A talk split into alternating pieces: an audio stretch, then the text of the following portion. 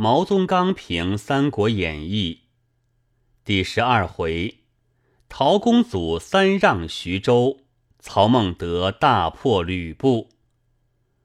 糜竺家中之火，天火也；濮阳城中之火，人火，亦天火也。糜竺之烧而避其烧，天所以全君子也。曹操不知烧而亦不死于烧，天所以留奸雄也。全君子是天理，留奸雄是天数。曹操既据兖州，且将北取冀，安得不东取徐？是徐州故操所必争也。今虽暂舍之而去。其志岂能须臾忘徐州哉？玄德虽受陶谦之让，吾知终非其由耳。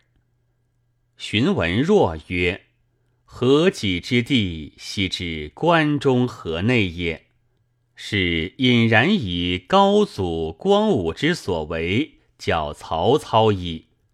待其后自家九锡。而误其不臣，其史记教之，而后复误之也。颇公称文若为圣人，吾未敢信。吕布一听陈宫之言而折胜，以不听陈宫之言而折败，功成至矣。然田氏之叛，乃公教之也。何也？先起其机也。若其老手，只需自用一人假作田使，不必使田氏知之。